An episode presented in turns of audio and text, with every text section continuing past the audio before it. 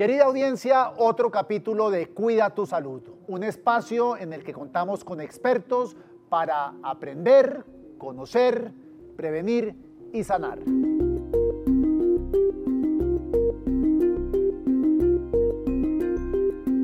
El tema de hoy se trata de los derechos reproductivos y de los derechos sexuales, un tema que cada vez está más en boga y que es importantísimo que todos conozcamos. ¿Y qué son los derechos sexuales y los derechos reproductivos? De eso, de la libertad de las personas a decidir sobre su sexualidad y el ejercicio libre de la misma, vamos a hablar hoy, porque además es un tema central. Mi nombre es Diego Santos, periodista y hoy nos acompañan el doctor Martín Rodríguez, jefe de sección de obstetricia de la Fundación Santa Fe de Bogotá, y también el psicólogo Andrés Crispín, coordinador de la línea de salud sexual y salud reproductiva del eje de salud poblacional de esta misma institución. Doctores Rodríguez y doctor Crispín, bienvenidos a Cuida tu Salud. Gracias, Diego. Muchas gracias. La dinámica es sencilla. Les vamos a formular unas preguntas que recogimos de la audiencia, unas preguntas que recogimos de la investigación sobre este tema tan eh, apasionante y las preguntas que ustedes mismos nos, nos, formularon. También vamos a hablar como de, temas personales para romper un poquito el hielo y comenzando, tengo una, un, par de preguntas de, la audiencia. La primera es la siguiente, no sé quién la toma, pero Camila Roa nos pregunta a través de las redes sociales con quién debería hablar sobre mi sexualidad y conocer sobre mis derechos cuando ya estoy lista para hacerlo? ¿O es algo que tiene que empezar de otro agente de la sociedad y no de ellos directamente? Queremos basarnos en, la evidencia. Si es importante que ella consulte al sistema de salud, al médico general, al médico familiar y él la va direccionando sobre qué eh, ruta debería seguir para resolver todas sus dudas e inquietudes. Y es muy importante en, la medida en que hemos evolucionado aquí en la fundación, la fundación a entender que la consulta no es solo para resolver problemas de salud, sino también es un escenario para informar, educar y resolver dudas. No es solamente que vengan porque me siento mal o me siento enferma por X o Y razón, sino simplemente un motivo de consulta puede ser ese. ¿Cómo puedo ejercer mis derechos sexuales y reproductivos? Y estamos en toda la disposición de brindarles la información y orientarlos para que esa ruta sea la más amigable posible. Sandra Ramírez nos pregunta, ¿las personas LGBTIQ gozan de los mismos derechos que las personas que no se identifican dentro de esta esa definición? Eh, una cosa es la, la igualdad eh, como lo ideal, que es ahí, ahí es donde lo que queremos llegar, pero otra cosa es lo que está pasando actualmente. Y lo que vemos es que probablemente no si nos llegan y tenemos reportes de personas diciendo yo fui al médico y me preguntaron, ¿usted utiliza anticoncepción? Y la gente dice no, las chicas. Y les dicen, ¿pero por qué no? Pues porque no necesito. Entonces la persona todavía no asume que pues, probablemente es una mujer que tiene relaciones con otras mujeres y no le da información de cómo prevenir una infección de transmisión sexual eh, ni otros eh, elementos que pueden ser de, de, su interés. Entonces hay un buen, muy buen marco, pero tenemos que seguir avanzando desde lo jurídico también y desde la atención, de desnaturalizar eh, esas preguntas sobre si hay algo de su orientación que pueda ser médicamente relevante en términos de, prevención, eh, de acceso a salud. Em, entonces sí, eh, hay, hay, hay, unos retos muy importantes, sí hay retos aquí en Bogotá, en el resto del país hay muchísimos más pero sí, básicamente todavía hay muchos retos en ese sentido. Y agregaría a eso que sí, hemos avanzado en que ya hay un enfoque diferencial en muchas instituciones eh, que por lo menos visualiza eh, a esta población y la incluye dentro de estos temas. Eh, y ese enfoque diferencial no, es, no debería ser discriminatorio, no debería ser contraproducente. Lo importante es incluir a todas estas personas y que sean pues sujetos de, de, intervención en todos los campos de la salud sexual y reproductiva. Doctor Rodríguez, en sus palabras, para quienes ya estén muy interesados en este tema, ¿qué son los derechos sexuales y reproductivos? Ambos pueden responder, pero pues... Bueno, Diego, espero que Andrés también me complemente después. Eh, hace algunos años, eh, expertos en el tema, basados en la Declaración Mundial de los Derechos Humanos, empezaron a, trabajarle la parte eh, de salud sexual y reproductiva. y trataron de hacer una declaración que englobe todo lo que tiene que ver con la esfera sexual y de reproducción de las personas. Y eso pues eh, fue de la mano de una serie de cambios a nivel social y a nivel en cómo se identifican las personas y en cómo se correlacionan con las demás personas, lo que hizo que se generara esa declaración de los derechos sexuales y reproductivos. Y lo que creemos hoy en día que es importante es que eso engloba una parte importante de la salud y del concepto del bienestar y del hecho de darle importancia a la esfera sexual de la persona. Todos somos seres sexuados, nos relacionamos con las demás personas y esa forma en que nos relacionemos hace parte de ese, bienestar y de ese concepto de salud integral que se maneja hoy en día. Claro, uno por temas de, lenguaje y de, de, concreción habla de derechos sexuales y reproductivos, pero los derechos sexuales son unos y los reproductivos son otros.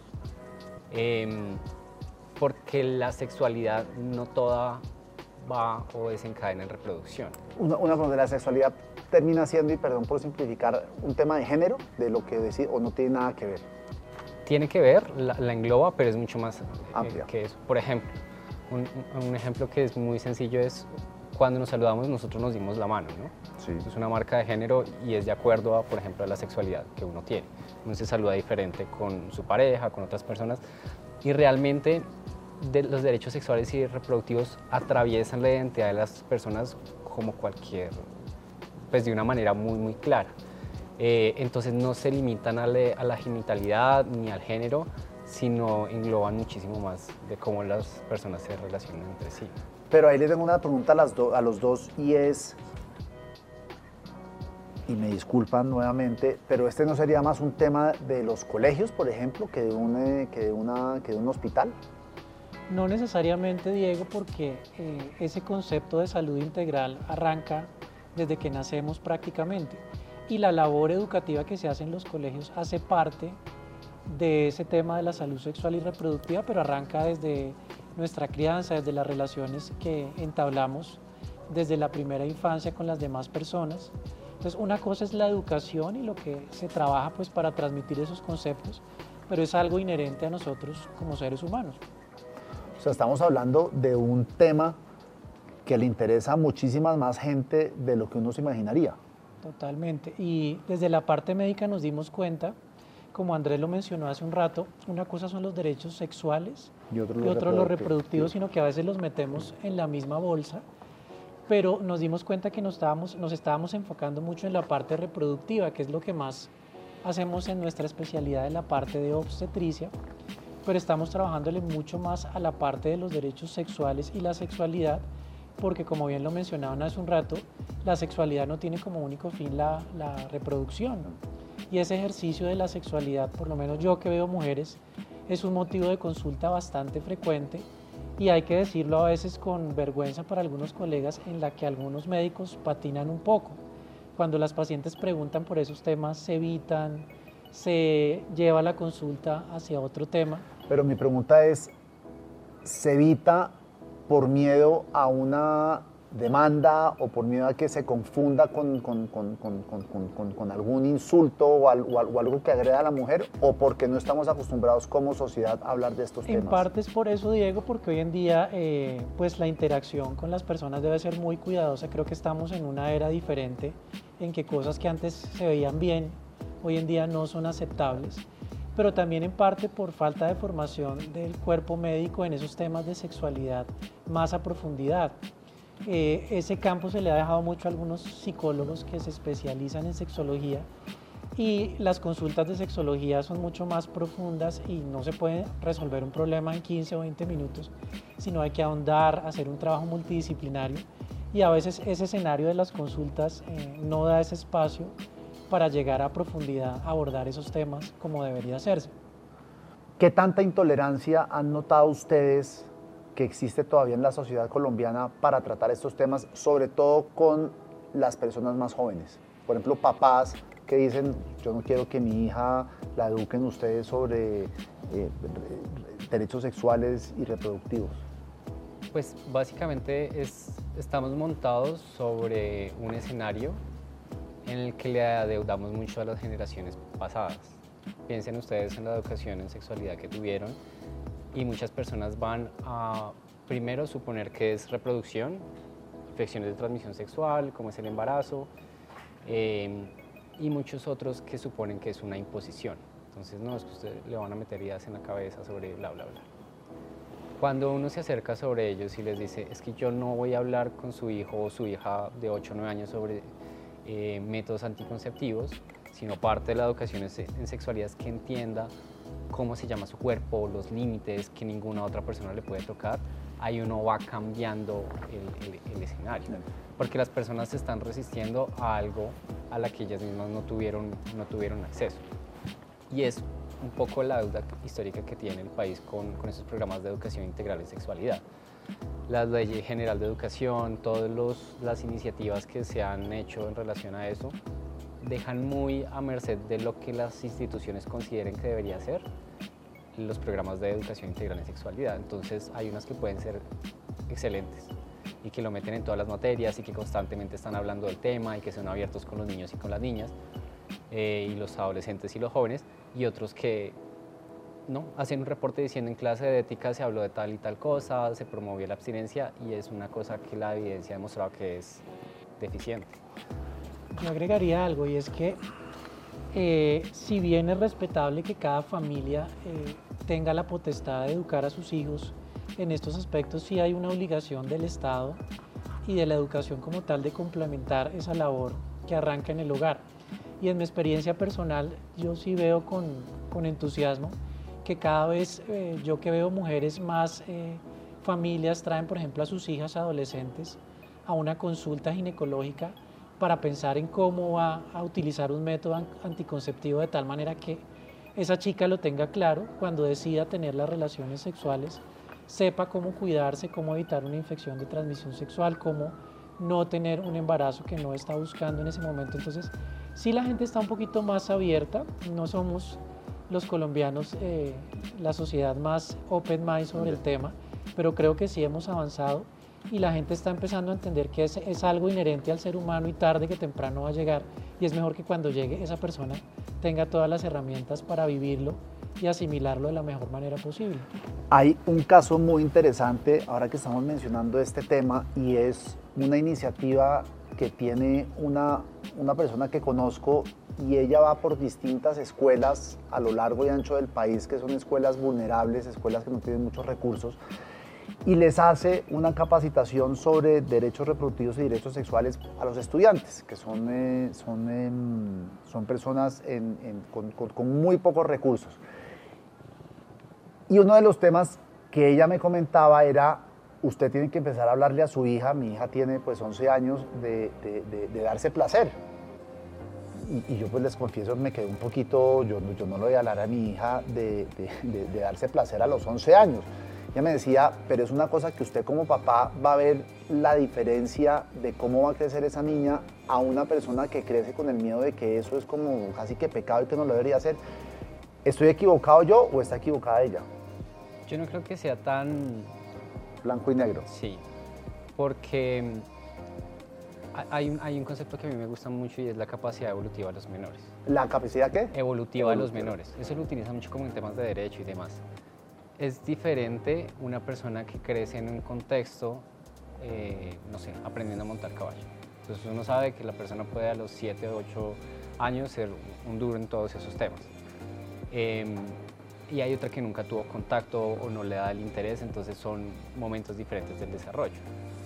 Yo creo, y a mí lo que me, me parece más importante es que las personas, o los niños y las niñas y los adolescentes, sepan que tienen referentes y que pueden levantar la mano y que lo que están viviendo es normal. Porque sí es cierto que el estigma eh, y la vergüenza eh, son factores que generan muchísimo malestar en las personas. Eh, es más bien tener la apertura a que la persona pueda decir yo estoy sintiendo esto, esto está bien, esto está mal, yo estoy mal. y ya más adelante pues es un tema que va a salir con, naturalidad, si Sí, de acuerdo. Yo creo que cada, cada individuo es diferente y cada familia y cada adolescente es diferente. Y si, digamos, para algún adolescente que aún no está interesado en el tema, si usted lo aborda y se lo pregunta de esa manera, va a ser intimidante. Y va a ser que sea el papá. Y más, exactamente.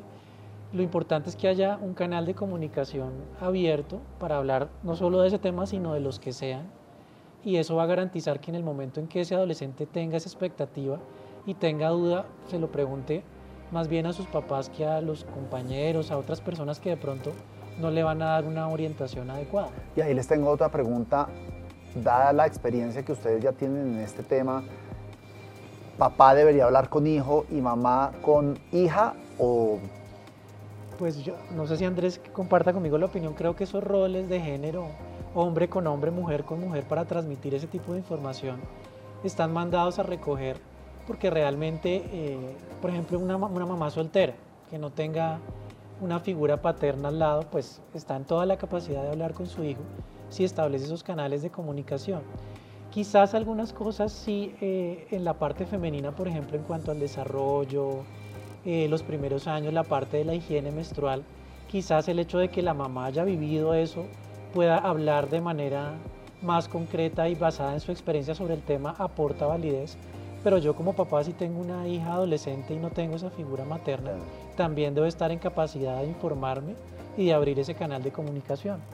La ventaja es esa, precisamente que ahora se trata más de la relación, o sea, el vínculo de confianza, que la información en sí misma, pues porque puede ir a una consulta médica a hacer las preguntas, puede buscar por internet fuentes que están, eh, que tienen información confiable y basada en evidencia. Em, y realmente creo que las cargas que muchas veces se imponen a las mujeres en términos de educación sexual, en derechos sexuales y derechos reproductivos son mucho más altas.